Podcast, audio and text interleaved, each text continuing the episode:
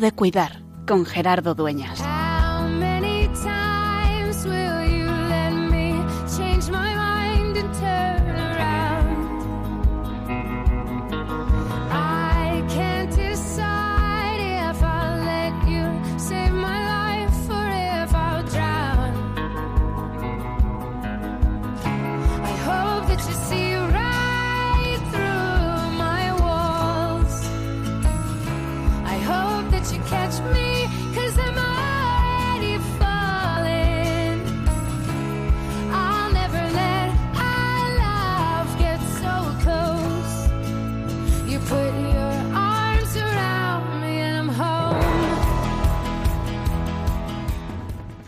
A veces la tristeza se hace presente en la vida, pero no la tristeza de un día, no una mala noticia o algo que me desborda, no simplemente un levantarse un poco depre. Hoy quiero poner la mirada en tiempo de cuidar en todas las personas que sufren la depresión, el estado depresivo mayor, una enfermedad grave, una enfermedad que muchas veces impide vivir con normalidad o simplemente que quita las ganas de vivir, pero una enfermedad silenciosa en la que no siempre entendemos bien. La persona que sufre la depresión no es que no quiera hacer algo, es que no puede. La persona que sufre la depresión es la primera víctima de sí misma, de su propia enfermedad. Y muchas veces es víctima también de la poca empatía de los demás. Quizá esa puede ser la palabra clave para acompañar en la depresión, la empatía, hacer el esfuerzo de ponernos en la piel del otro, de calzarnos los zapatos del otro, de ponernos a caminar junto a él. Venid a mí, dice Jesús, todos los que estáis cansados y agobiados, y yo os aliviaré. Cargad con mi yugo y aprended de mí, que soy manso y humilde de corazón, y encontraréis vuestro descanso. Jesús es capaz de invitar a poner el cansancio, a poner esa tristeza profunda en sus manos y también, evidentemente, con la ayuda de los profesionales, ir sanando el corazón. Quizá es una enfermedad del corazón, aunque no la lleven los cardiólogos. Quizá es una enfermedad del encuentro con los demás, aunque no la traten los sociólogos. Quizá es que falta motivo para vivir. Y nosotros estamos invitados a vivir siempre cuidando. Hoy queremos acompañarte a ti de manera especial, que nos estás escuchando sin ganas de levantarte, o a ti que tienes a ese ser querido que no puede acudir a trabajar, que no tiene ganas de vivir, que no encuentra sentido a su existencia, para decirte que no estás solo y para recordarte, en nombre del Señor Jesús, que Él nos sigue repitiendo cada día, ven a mí, tú que estás cansado y agobiado, y yo te aliviaré.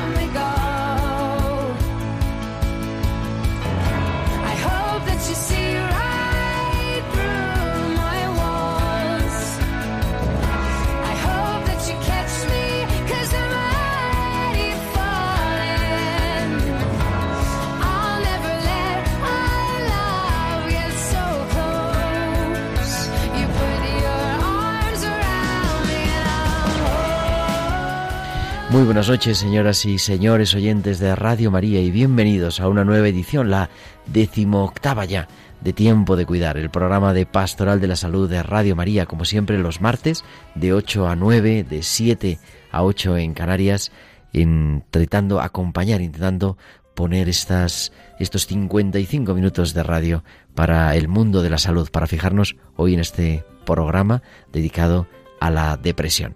Y les presento a quienes me acompañan en el estudio. Enfrente de mí tengo a Natalia Montero. Muy buenas noches, Natalia. Buenas noches, Gerardo. Y tenemos al otro lado del cristal a Irene Key Robinson haciendo que esto suene estupendamente bien. Muy buenas noches, Irene. Muy buenas noches, Gerardo.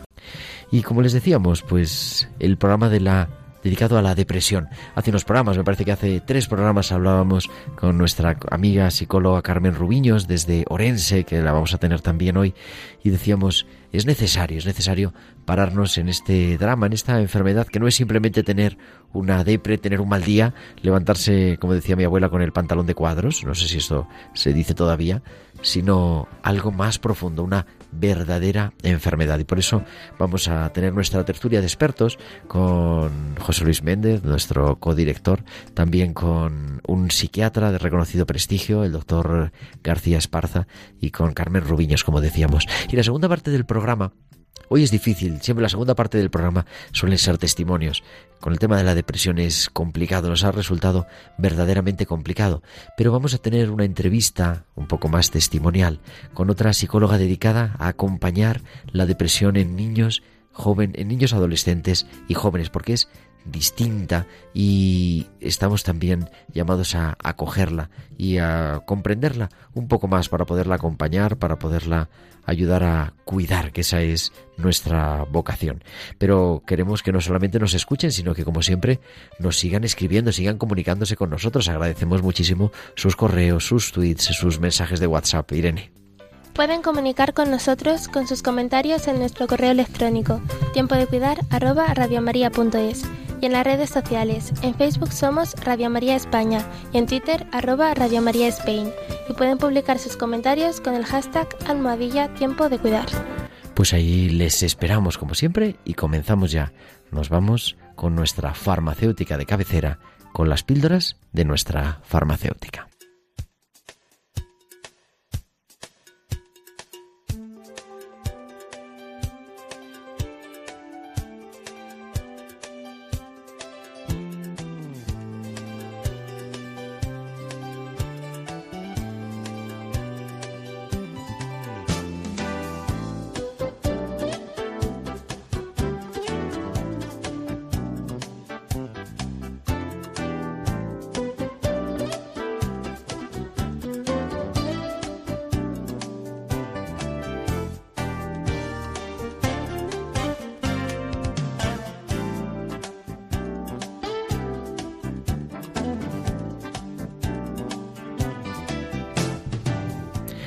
Sintonía nos lleva siempre a nuestra doctora farmacéutica, Inmaculada Castillo. Buenas noches. Muy buenas noches, Gerardo. ¿Cómo has estado? ¿Qué has estado este pasado fin de semana de retiro, me han dicho?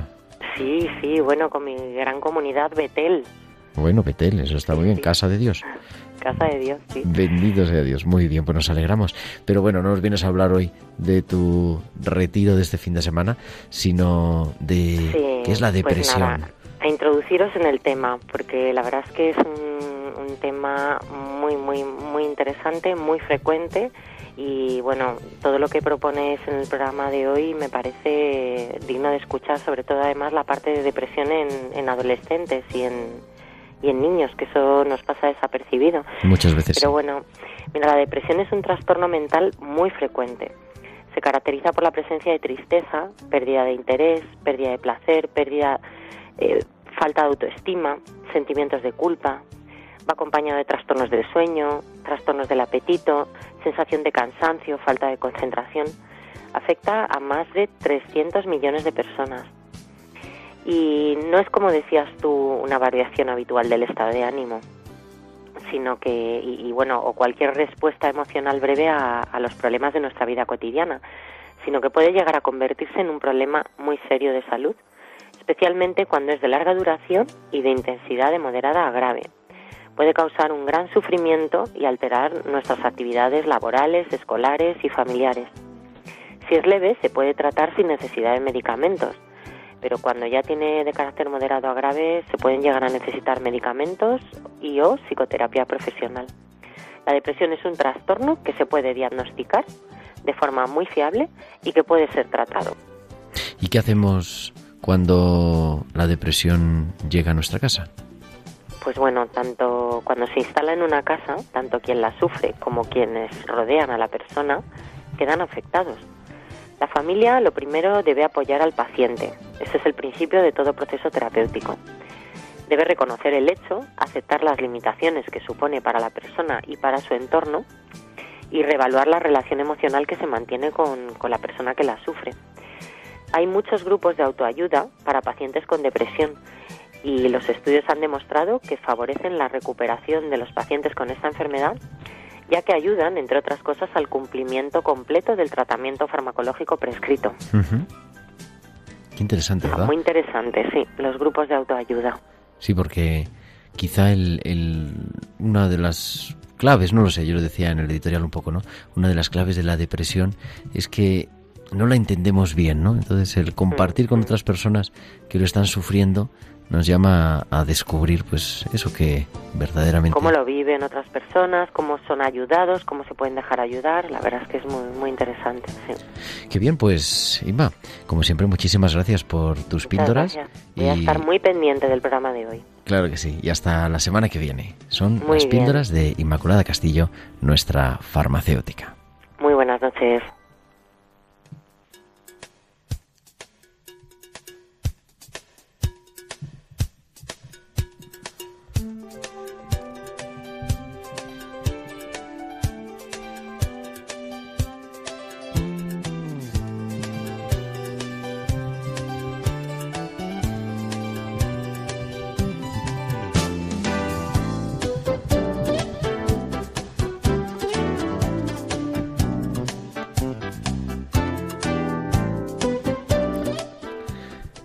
Continuamos en Tiempo de Cuidar en Radio María, en este programa dedicado a la depresión.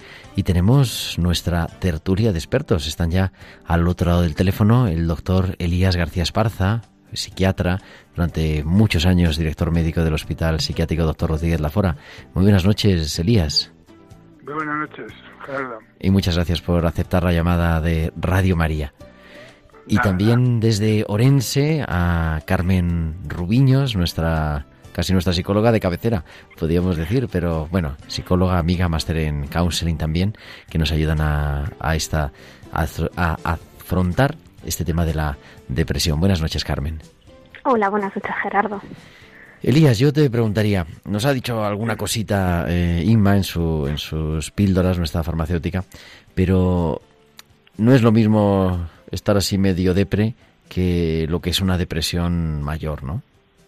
No, no, vamos a ver, el, concepto vulgar y lo, lo que entendemos generalmente como depresión, bueno, pues tiende, se tiende a entender pues como un, un estado más o menos de tristeza, de bajón, de un estado anímico un poco bajo, ¿no? Pero bueno, hablando en términos ya más concretos, eh, si hablamos de depresión como enfermedad, no como síndrome o síntoma, o sea, como una patología seria, pues la depresión evidentemente es mucho más serio que, que un simple bajón, ¿no? Implica, y si quieres brevemente, Sí, te claro. implica un, un humor realmente bajo, descendido, triste, ¿no? Y eh, luego hay otro síntoma fundamental que es la inhibición, es decir, el, el no poder hacer, no solo a nivel manual, sino a nivel intelectual. Uno, eh, es decir, hay un frenaje o enlentecimiento de las funciones psíquicas. Se, se paraliza mucho el pensamiento, la memoria, la evocación de recuerdos, la síntesis mental, el mantener el foco en un objeto de atención durante un cierto tiempo, todo eso se enlentece por la inhibición. También hay una inhibición en la voluntad que lleva a la perplejidad, a la ambivalencia, a las dudas, a no saber elegir, y, que eso lleva a la bulia, a una persona que está deprimida no hace nada, por, precisamente por esa inhibición de la voluntad que le dice, eh, su deber le dice, tengo que hacer, pero la, la depresión le dice, no hagas o espera, ¿no? Y luego, por último, esa inhibición también se muestra en la voluntad, ¿no? Porque se llega a no saber, a, a- a tener un vacío, a no importar un poco lo que pase por los demás, al, al estar tan ausente de acción, prácticamente se llega a una anestesia afectiva, ¿no? De, de unos sentimientos como muy esclerotizados, es- muy, muy, muy, eh, muy, como muy secos, una sequedad afectiva muy fuerte, ¿no? Entonces si unimos el dolor moral que te he dicho, experimentado con esa sensación profunda de descorazonamiento, de lasitud, de desgarro, ¿no? Eh, con la inhibición, pues ya forma un cuadro pues como mucho más complejo, ¿no? Luego habría otros síntomas mm, más tipo somáticos, ¿no? De tipo de insomnio, de pérdida de apetito, es decir, y que ya van configurando y nos van delimitando lo que es una depresión un poco más seria, ¿no? ¿Y por qué puede darse? Vamos, no sé, claro, me imagino que no hay una Sí. causa única, ¿no? Pero No, bueno, vamos a ver. Básicamente, digamos que hay tres, como tres grandes, tres grandes causas. Las depresiones por causas son, algunas son endógenas, es decir, aquellas que provienen del interior de la persona y que ahora mismo la ciencia pues no tiene explicación para decir por qué se produce, pero se, veces se produce, se sabe que vienen del interior. Es decir, no se sabe por qué. Eh, gente que aparentemente ha triunfado, tiene muchos éxitos en la vida, ha logrado logros positivos en la familia, en el trabajo, en la vida social, pues de repente coge un acceso melancólico profundo, ¿no? No se conoce muy bien este tipo de, de causas, no son las más frecuentes, pero es una de las causas de vida que ya endógena o desconocida, por así decir. Otra causa que es ya más frecuente son aquellas que llamamos reactivas, es decir, o dependiendo de estímulos externos. Por ejemplo, una persona que tiene miedo a la ruina económica, que ha perdido un ser querido, eh, que mm, pues tiene un, fallo en un negocio, que un alejamiento de- de su entorno porque le han rechazado unos amigos, es decir, algo que ocurre en el exterior de la persona y que le influye en su modo de responder ante ese estímulo. Entonces, es- a esto se llamarían las depresiones reactivas, es decir, como reacción a algo que le ha ocurrido. ¿no?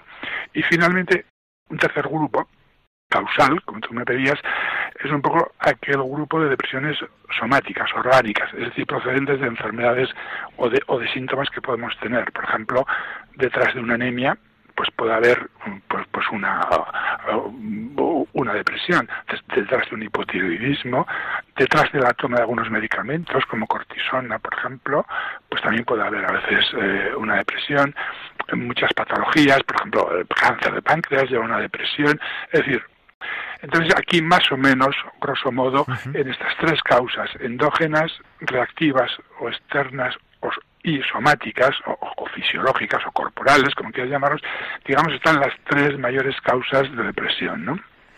Y Carmen, cuando te llega, pide ayuda al paciente, te llega a la consulta un paciente con depresión o, o lo manda la familia o cuál es lo que suele suceder.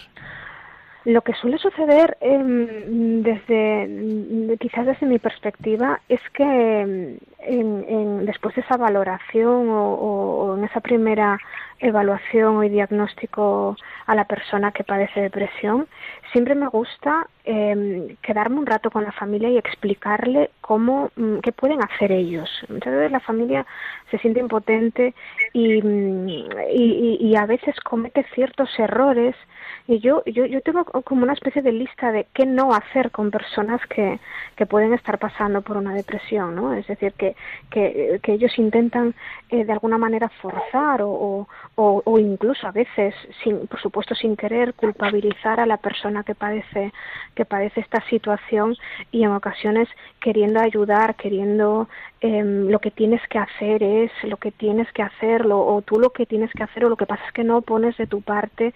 Entonces sí que me gusta en esa primera sesión o, o- dedicar un momento a, hablar con la familia y, y ayudarles a identificar esas pequeñas cosas que desde mi punto de vista no deberían hacer.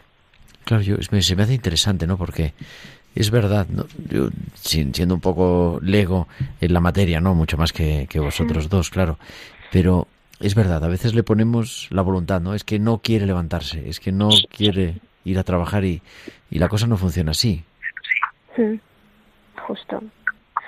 Sí, em, yo, yo creo que una de las de las primeras eh, cosas que, que, que, hacen pues las personas que están alrededor de la persona que padece depresión y, y francamente sin, sin, sin que sea su objetivo principal quieren animarle, ¿no? Y, a veces los, los mensajes que están mandando a veces son culpabilizadores, ¿no? Esa frase que tú dices, pues es que no pones de tu parte, es que es que tú no sales, que tú lo que tienes que hacer es salir, es que tú lo que tienes que hacer es levantarte en la cama y arreglarte.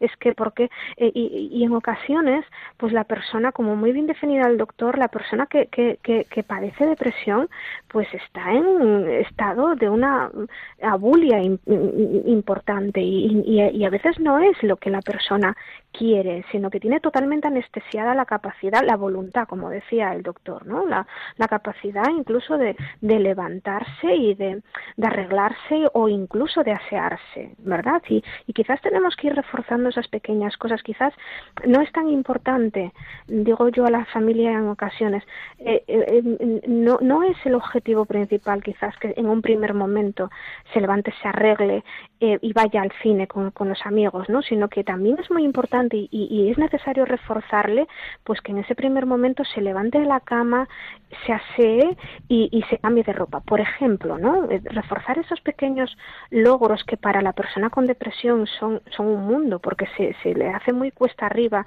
esas pequeñas cosas, ¿no? Pues eh, es importante que, que la familia sea capaz de verlas y sea capaz de identificarlas y pueda reforzarlas para que se sienta también comprendido en su proceso, ¿no?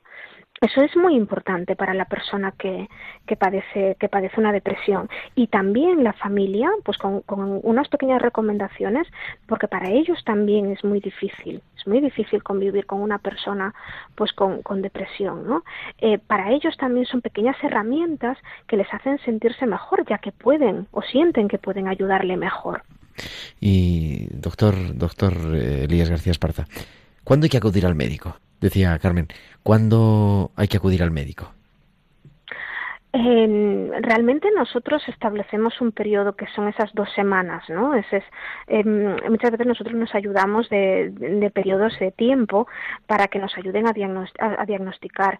Y um, realmente cuando nosotros vemos que esos sentimientos son muy intensos, con una intensidad importante, donde la persona pasa con ese sentimiento profundo de tristeza la mayor parte del día y la mayor parte de la semana eh, durante 15 días. O eh, esos sentimientos le impiden hacer eh, su vida normal, por ejemplo, ir a trabajar, esas, esa, eso que os decía, ¿no? Pues levantarse de la cama, asearse, disfrutar de cosas que antes, que antes sí disfrutaban, como ir al cine, salir con los amigos, eh, de una conversación.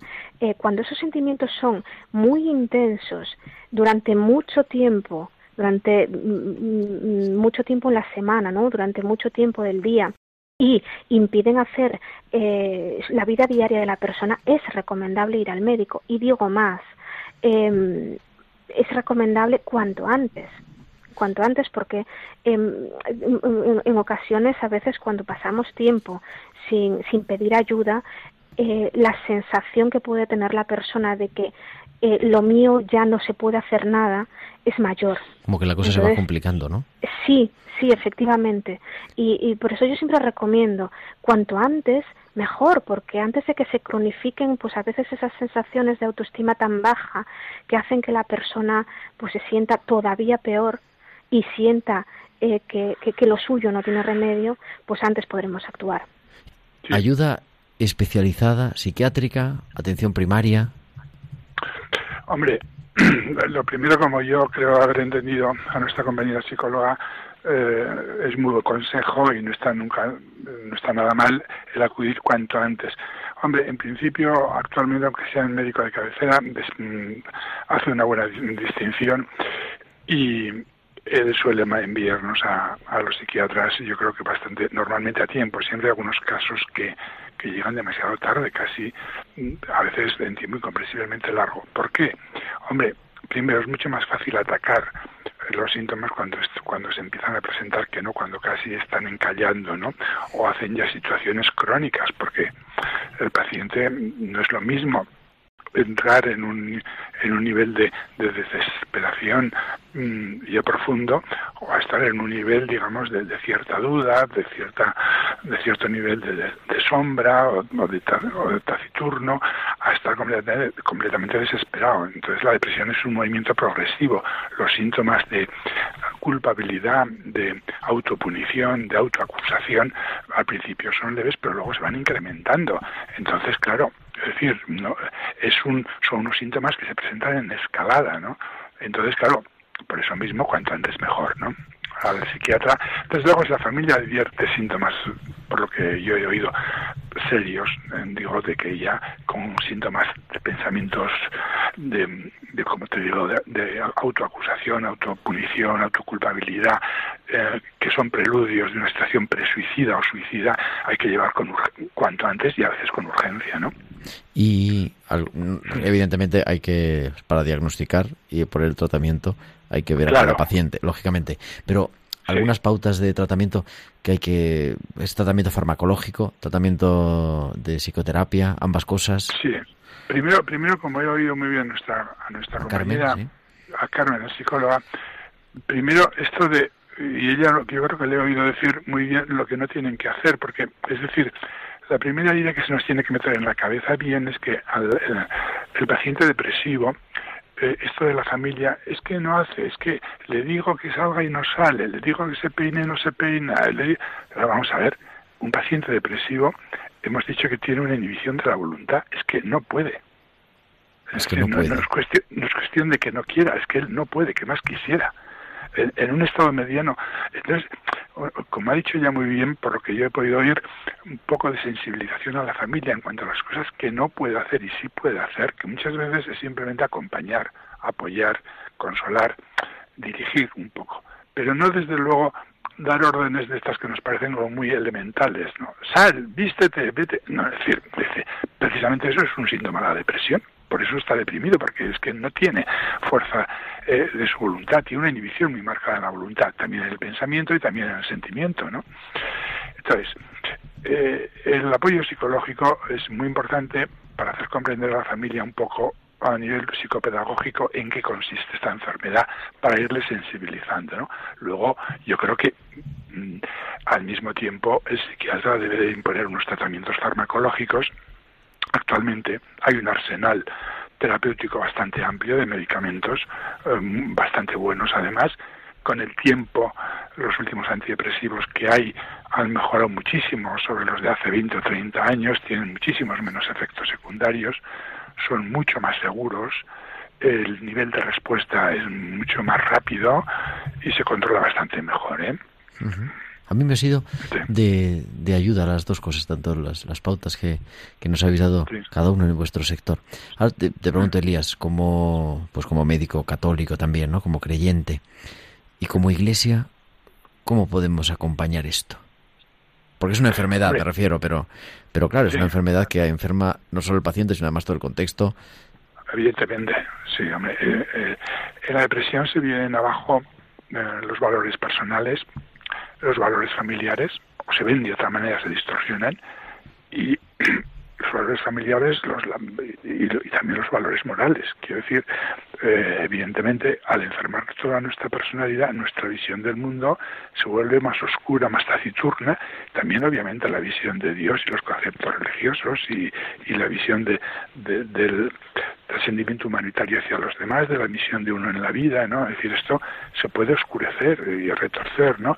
Entonces, mm, no digo desde el primer momento, pero muchas veces conviene hacer una exploración al paciente para tocarle ese fondo, eh, ese trasfondo humano, a ver hasta qué punto si calan esas, eh, esas ideas religiosas y si es religioso, el reordenarle eso es un punto de ayuda importante, ¿no? Y le encauza, eh, es un punto más de ayuda, ¿no?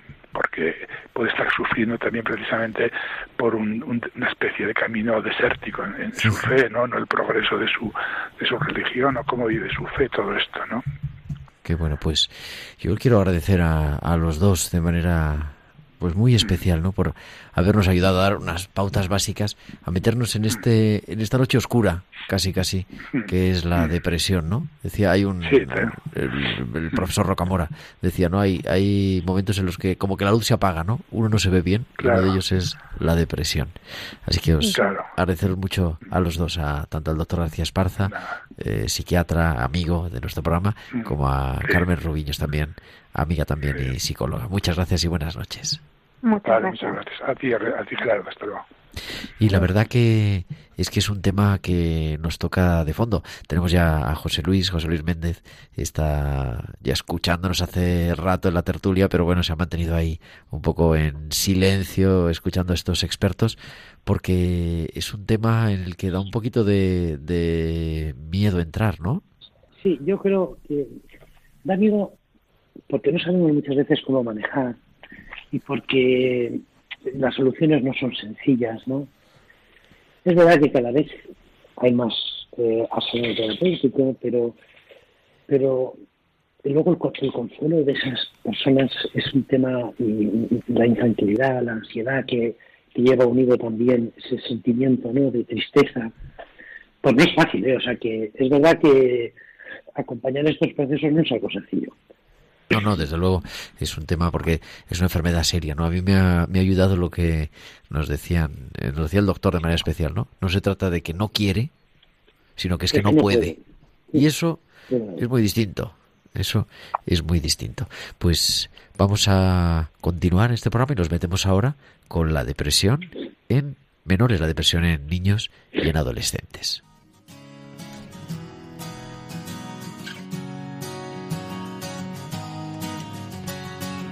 Hoy me siento tan grande por tenerte a mi lado. Me regalas la vida, que sin ti yo no valgo. Tienes ese silencio y esos ojos tan magos. El hermano pequeño que quiero y extraño. Nadie haría tan especial discutir o hablar, comunicarte de forma que te entiendan tantos. Tienes ese don que te hace mejor sensibilidad, mucho cariño que regalar, te necesito tanto. Y pensando que sinceramente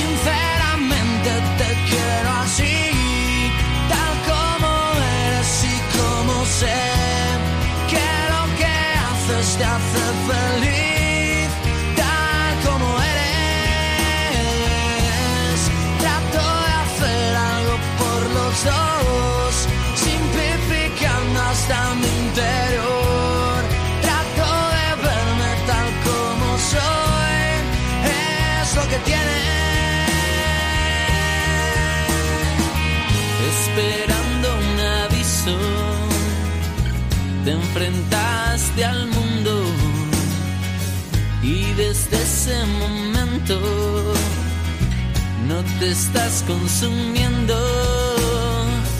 Te encontré sincero y mi amor no es el mismo. Sin querer te espero como espera un amigo. Nadie haría tan especial discutir o hablar, comunicarte de forma que te entiendan tantos. Dejarte ser, saber escoger, creer que vas simplificando la vida como harían otros. Y pensando sinceramente te quiero así, tal como eres y como sé que lo que haces te hace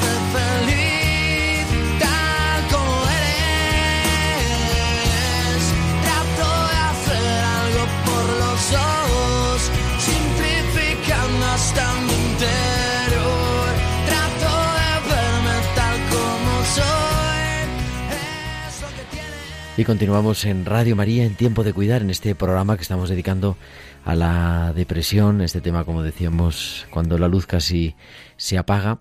Y tenemos al otro lado del teléfono a Luisa del Campo. Buenas noches, Luisa. Hola, buenas noches, Gerardo. Uy, madre, qué potencia de voz. Ay, perdón. Ahora perdón. te oímos Ahora mucho mejor. Ya. Luisa es psicóloga, es especialista en muchas cosas, pero hoy la tenemos porque trabaja como orientadora en, en un colegio, ¿verdad?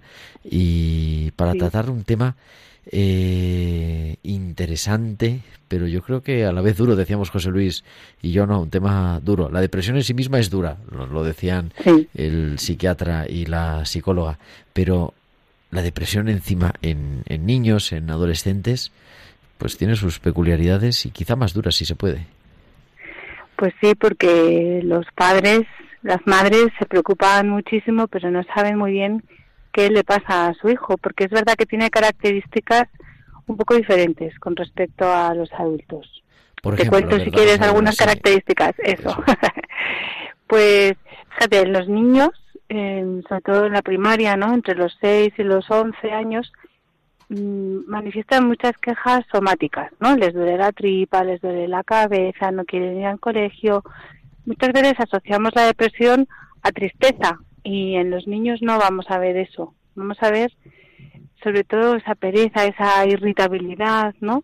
Que están como frágiles, pero no les vamos a ver llorar. Sobre todo eh, las quejas somáticas sería lo más característico. Y en cambio en los adolescentes vamos a tener eh, más bien agresividad. No digo que se peguen, ¿eh? pero sí que contestan mal, que están muy irascibles, que enseguida pegan un portazo, se meten en su cuarto, no quieren hablar. Son formas un poco peculiares de, de manifestar esa falta de energía que es la depresión, ¿no? Claro, es no- identificamos, ¿no? Nos lo decía el doctor muy bien, ¿no? Esa abulia, esa, esa pasividad, ese desinterés, que claro que no se mantiene además, porque yo por lo que he leído, corrígeme si, si me equivoco, ¿no? Pero además es que los niños, de manera especial, y no sé si en los jóvenes o en los adolescentes también, no es un estado de ánimo, eh, o sea, el niño está triste o está pasivo o no quiere hacer, pero luego tiene momentos que también juega, que también Eso es. sonríe. Eso es. Y eso es lo que a los padres y a las madres les despista tanto, porque muchos padres me dicen, no, pero si él, pues eso, los niños pequeños, él juega al fútbol con sus amigos o una niña, ¿no? Pues ella eh, juega con sus amiguitas y las invita a casa y se va a casa a dormir. O los adolescentes, me dicen los padres, pero si sale por las noches con los amigos, no tiene depresión. Pues sí puede ser, pero es verdad que en la adolescencia, por ejemplo, el grupo de iguales, que es tan importante, es una fuente de energía. Entonces ellos eso lo aprovechan. Luego tienen mucho malestar, eso también es verdad. Pero es verdad que hace que los padres y las madres andemos un poco despistados porque digamos, ay, Dios mío, ¿esto será síntoma de la adolescencia y es normal o no? Nos genera muchas dudas, es verdad. ¿Y cómo se puede detectar? Que hay que estar atentos. No, a lo mejor nos escucha algún niño, pero no lo sé. Pero sobre todo, imagino, los padres, los, eh, los profesores, ¿no? los educadores, los cuidadores. ¿Cómo detectar eso? Sí, yo siempre digo como el proverbio ese africano, ¿no? Que para educar hace falta toda la tribu. Pues enseguida hay que hablar, hay que hablar con el equipo de profes del colegio, con el tutor, con el orientador, con los abuelos, con los tíos, buscar fuentes de información eh, de otros, que no soy yo, porque es verdad que los padres, como estamos a veces muy angustiados, pues no somos muy buenos observadores, pero buscar a otros que nos den feedback y que nos digan cómo le ven en otros espacios que no sea solo el familiar, padres de amigos y por ahí ir escuchando pistas. Y luego también eh, en casa aprovechar en las comidas, en las cenas, a lo mejor comer en esta sociedad que vivimos ahora es un poco más complicado, pero las cenas hay que aprovecharlas intensamente para, para un poco ver eh, cómo está, qué nos dice, eh, cómo se siente y que nos dé pistas de si hay mucha pereza, de si hay mucho desinterés, si hay mucha pantalla. Muchas veces las, las redes sociales, el uso de los videojuegos son síntomas de que ellos necesitan evadirse y eso nos puede dar también pistas si hay un uso demasiado abusivo, ¿no? Eh, de todas las pantallas también a veces hay que rascar ahí un poco a ver qué hay detrás porque a veces es un poco la necesidad de evadirme me lleva a meterme demasiado en el mundo de la cuarta dimensión que le llamo yo para no encontrarse con esa realidad suya que le supone tanto sufrimiento, ¿no? ¿Y cómo se puede, Luisa, María salir de esa situación, esa especie de círculo ¿no? vicioso en el que uno acaba encontrándose consigo mismo, eso me produce una enorme tristeza, necesito salir, pero a veces no encuentro los cauces para, para salir, ¿no? Es eso, Sí, es estar ahí metido en uno mismo, ¿no? Sí, yo siempre digo que hay que pedir ayuda, porque los padres y las madres estamos tan implicados que no podemos ayudarles, ¿no? En la adolescencia todavía menos, porque además ellos eh, tienen esa búsqueda de su identidad y esa, esa, ese oposicionismo, perdón, hacia sus padres que van a negarnos ahí la ayuda. Pero la- los agentes externos nos pueden hacer mucho bien. Y digo que agentes externos, eh, eso, los orientadores, claro, vosotros diréis, esta barre para casa, porque como es orientadora, ¿qué va a decir? Pues también. Pues, pues también, sí, claro, pero tenemos mucha gente que nos puede ayudar mucho en la educación de nuestros hijos, pero pedimos poco ayuda. Y yo creo que eso lo hacemos mal, porque normalmente cuando pides ayuda suelen responderte bastante bien. Entonces, ya te digo, el equipo de profes del cole, los tutores, algún profe con el que se lleve muy bien, el grupo Scout o la parroquia. Te podemos tirar de muchos hilos, pero nos tenemos que movilizar para conseguir que nuestro hijo acuda a esa persona que le pueda ayudar. Eso es. Luisa, sí. mm, buenas noches. Eh, Hola, mira, soy. Natalia y me gustaría intervenir porque me interesa bastante este tema y seguramente que a los padres eh, de estos niños que todavía no han padecido de la depresión, Sí. seguramente eh, les gustaría saber eh, qué pueden hacer para ayudar al niño a prevenir la depresión, Ajá. ¿no? Que no. Muy, buen- muy buena pregunta, es verdad.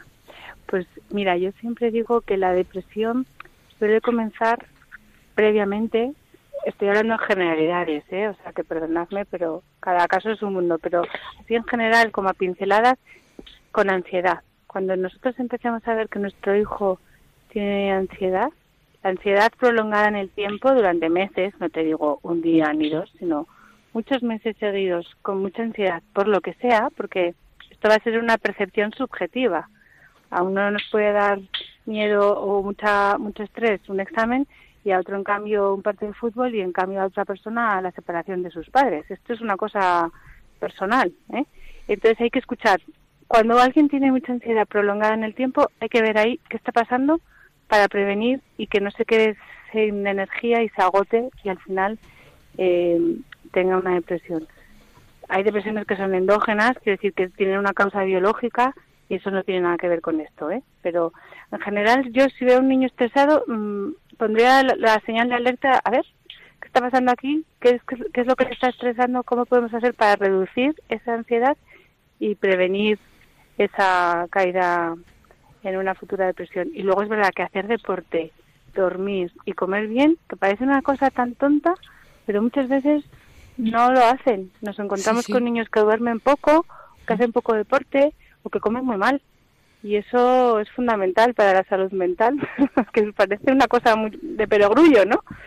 Pero nos encontramos con niños y adolescentes que duermen muy poco o tienen un ocio de poca calidad. El ejercicio físico es fundamental. Yo creo que hacemos poco ejercicio físico todos, los adultos, pero sobre todo los niños y los adolescentes. Estar pendientes y lo que decías luego también, ¿no? Y enseguida al, a los primeros síntomas, pues pedir ayuda, consultar ayuda profesional cercana, que al final en todos los colegios, eh, digo que no hace falta Sí. irse a un psiquiatra especializado, lo primero, ¿no?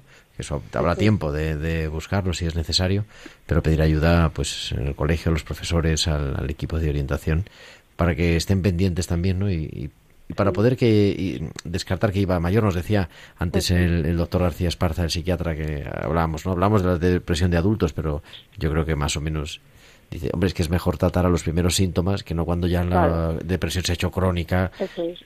se ha, se ha encallado ahí, ¿no? Dentro de, sí. de la persona. Sí, proporcionar herramientas que puedan ayudarles a gestionar esa fuente de estrés. Eso va a ser lo mejor, porque ahí vamos a buscar sus puntos fuertes, su potencial, para que ellos aprendan. Pues qué mejor asignatura, ¿no? Que en un cole nos enseñen a, a gestionar el estrés. Ojalá supiésemos los adultos también. Pues sí, bueno, por lo menos tú nos has enseñado hoy a, a detectar este, pues esta, esta enfermedad callada, desapercibida, desconocida muchas veces también por algunos profesionales que de la educación, ¿no? Y, y no digamos por las familias. Así que te lo agradecemos mucho, querida Luisa del Campo, y te llamaremos más veces. Fenomenal, encantada. Gracias, Luisa del Campo. Un abrazo. Adiós a todos. Hasta luego, buenas noches. Una niña triste en el espejo me mira prudente y no quiere hablar. Hay un monstruo gris en la cocina que lo rompe todo, que no para de gritar.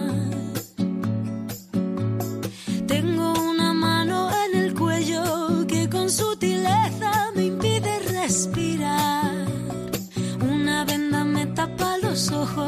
puedo leer el miedo y se acerca. Tengo un nudo en las cuerdas que ensucian mi voz al cantar. Tengo una culpa que me aprieta, se posa en mis hombros y me cuesta andar. Pero dibujé una puerta violeta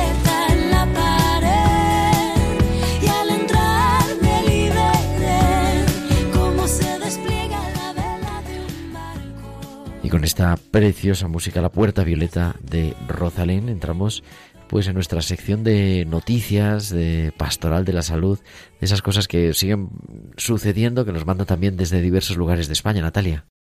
Sí, Gerardo, hoy en nuestra sección de noticias tenemos tres bastante interesantes. Eh, la primera habla de que Nuestra Señora del Pino acoge un encuentro de pastoral de la salud de Villaverde Alto, Ciudad de Los Ángeles. Monseñor José Cobo, obispo auxiliar de Madrid, está realizando la visita a estas parroquias de Villaverde. El próximo lunes, día 25 de febrero, mantendrá un encuentro con los agentes de Pastoral de la Salud. La reunión se desarrollará a partir de las cinco y media horas en la, en la parroquia Nuestra Señora del Pino. en Madrid. Y también nos llega desde Toledo, este próximo sábado, el 23 de febrero, van a celebrar la cuarta jornada de bioética, animada por unas palabras del Papa San Juan Pablo II. El ser humano permanece para sí mismo como un ser incomprensible. Su vida está privada de sentido si no se le revela el amor, si no se encuentra con el amor, si no lo experimenta y lo hace propio, si no participa vivamente de él. Y invitan a todas las personas que quieran formarse en temas de bioética. Va a tener lugar en la Casa Diocesana de Ejercicios, el Buen Pastor, este sábado, como decimos, a las 10 de la mañana. Y el ponente es el escritor español, doctor Aquilino Polaino Lorente. Confiaré y no temeré es el lema con el que la Diócesis de Madrid peregrinará al Castillo de Javier del 15 al 17 de marzo. Por el hecho de estar organizada por, la de- estar organizada por la Delegación de Infancia y Juventud, esta increíble aventura está dirigida a jóvenes de 16 a 35 años. Se trata de una peregrinación penitencial al castillo, que fue hogar de santo y que le dio el nombre, y donde se conserva el Cristo cuya sonrisa recuerda la partida de este gran misionero, Javier, hacia el cielo una ocasión para preparar el corazón a una verdadera conversión y a un envío misionero. Pues todas estas noticias y nos metemos ya en nuestra tertulia final. Una niña triste en el espejo me mira prudente y no quiere hablar. Hay un monstruo gris en la cocina que lo rompe todo, que no para de Tengo una mano en el cuello que con sutileza me impide respirar. Una venda me tapa los ojos, puedo leer el miedo y se acerca. Pues José Luis, yo me quedo con el corazón un poquito así encogido con el tema de la depresión. yo ¿eh? también. Yo sobre todo, fíjate lo de, lo de los niños, eh, que es verdad que te parece que en una edad con tanta vitalidad, ¿no? Y que dices ausencia de problemas de entidad, y sin embargo, pues es verdad que, la, que también la depresión atenaza. eh, y a mí me ha gustado mucho lo que ha dicho Luisa, ¿eh? es decir, de, de estar ahí como pendientes a detectar esas situaciones prolongadas en el tiempo de estrés, ¿no? Suponen un cansancio psíquico que te puede poner, en evidencia cosas serias, ¿no? para llegar antes, ¿no? Porque yo creo que en estos casos, cuanto antes se llegue mejor, ¿no? Claro, sí nos lo decía también el doctor, ¿verdad? Es la importancia de empezar a tratar cuanto antes a todos los niveles, a nivel farmacológico, pero también a nivel psicoterapéutico. Y yo creo que sobre todo no subestimar el problema, ¿no? No es que, bueno, es que me he levantado hoy, bueno, uno, un día no pasa nada, ¿no? Pero claro, eso mantenido en el tiempo. Nos decía más o menos, eh, Carmen me parece que decía, dos semanas, ¿no? O sea, dos semanas de no poderte levantar ya es para, para sacar la señal de alarma, para estar pendientes y, y empezarse a informar, porque es una cosa muy común, pero muy desconocida, me da mi la sensación, por lo menos esa sensación tengo yo. Sí, sí, es verdad. Fíjate que yo soy médico y también esa situación, sobre todo lo que hace referencia a la infancia, ¿eh? o sea que yo no sé si es que es una realidad relativamente moderna, ¿no? Pero, pero que es verdad. Y luego estaba pensando, según iba escuchando, dices, madre mía, y las personas que viven al lado de, personas con depresión, de niños con depresión, ¿no? en fin, de alguna manera también deben ayudarlos a acompañar, a no desesperar, a no pedir lo que el otro no puede dar, a saber que las motivaciones que el otro tiene no son las que parecen, ¿no? Y simplemente es que de verdad uno no, no puede, ¿no? O sea que yo creo que eso, eh, a mí me ha dado algunas claves muy interesantes, ¿no? Y también estar atentos, me, me gustaba lo que decía Luisa, ¿no? Estar atentos en las parroquias, para los niños, ¿no? Pues en la catequesis, en los grupos scout, estar pendientes para todos, para los adultos también, pero de manera especial para los niños que porque pasa más desapercibida y además es más desconocida. Sí, sí, verdad. Yo creo eso, que es que no nos lo pensamos, o sea, que, le podemos atribuir cualquier otra razón a ese estrés o y, a lo mejor estamos perdiendo un tiempo precioso, ¿no? Y es verdad que funciona. Me venía ahora a la mente una mujer que llegó al, hospital donde yo estoy, ¿no? Eh, con una depresión increíble, verdaderamente. Claro, me estaba ingresada ya en, el hospital, ¿no? Por ello, o sea, era una cosa verdaderamente grave. Y poco a poco vas viendo cómo la persona casi renace. E, era otra persona, la persona que ingresó y la que salió de alta, pues yo no sé, serían a lo mejor dos o tres meses después pero era otra persona, distinto, se sonreía, le interesaba la vida, eh, te contaba de su familia, te contaba de, de sus hijos. Es muy inhabilitante, verdaderamente, la depresión. Yo lo comparaba y, vamos, no, esto no es nada científico, ¿no? Pero es, nosotros tenemos una persona con un cáncer y sabes que es una enfermedad grave, o sea, no es un constipado. Pero una depresión, a veces no somos tan conscientes de esa gravedad y de, y de ese malestar subjetivo también que, que, tiene el paciente que la sufre. Sí, sí, es verdad, es, es un mundo como muy desconcertante, ¿no? Y, que no sabes muy bien cómo, cómo ayudar y a lo mejor por eso a veces hace que en el entorno de las familias que tienen esta situación eh, uno rehuya o no se atreva a meterse para, para ver la manera de, de, ayudar, ¿no? o al menos de aliviar, ¿no? Eso tantas veces hemos repetido, ¿no? Que ese sufrimiento, ese dolor compartido constituye fuente de alivio porque al menos es, eso, es compartido y no se sufre en soledad, ¿no? Le decía yo a, Natalia antes de empezar el programa, digo, ay, no sé bien qué, decir porque es complicado. Y ella me decía, bueno, o que lo diga ella, ¿no? Hay una palabra clave. ¿Qué era? La palabra clave es empatía. Que en el fondo es que el otro se dé cuenta que yo entiendo lo que le pasa. Mm, para poder ayudarles. Eh, ellos no tienen que sentir que ese, ese sentimiento de mm, me siento obligado a algo, a contar algo, sino ir de una manera más suave con ellos, ¿no? Eh, empatizar con ellos y saber escuchar y no oír, sino saber saber comprenderles, ¿no? Y no solamente oír y, y dicen esto en, en internet y dicen lo otro, no, no, no, saber comprenderlo y que la persona se sienta comprendida. Yo creo que esas dos cosas. A mí me gustaba siempre mucho esa clave de la empatía, ¿no? No solamente yo entender al otro, sino que el mm. otro se dé cuenta de que yo lo entiendo. Pero, pues ahí nos metemos. Ojalá, pues en este programa eh, hayamos podido dar un poquito de luz en medio de esa oscuridad que, significa la depresión. Pero bueno, seguiremos en tiempo de cuidar. La semana que viene tenemos un programa interesante. La semana que viene vamos a acercarnos a un proyecto que se llama Más que Salud, que es de profesionales sanitarios jóvenes. Bueno, que no son profesionales, en realidad, son casi estudiantes sanitarios jóvenes. Tendremos aquí a quien lo lleva y un momento bonito también para ver toda esa esperanza de gente que todavía sigue descubriendo que su vocación es la de cuidar a los demás. Así que aquí estaremos todos. Te esperamos la semana que viene, Natalia. Aquí siempre. Será el próximo martes, 26 de febrero, a las 8, a las 7 en Canarias. Muchas gracias, Natalia Montero. Buenas noches. Gracias a ti, Gerardo. Buenas noches. Gracias también a Irene Kay Robinson en el control técnico. Y José Luis, nos escuchamos la semana que viene. La que viene. Dios mediante. A todos ustedes, señoras y señores, como siempre, un placer. Descansen, sean felices. Un abrazo de su amigo el diácono Gerardo Dueñas.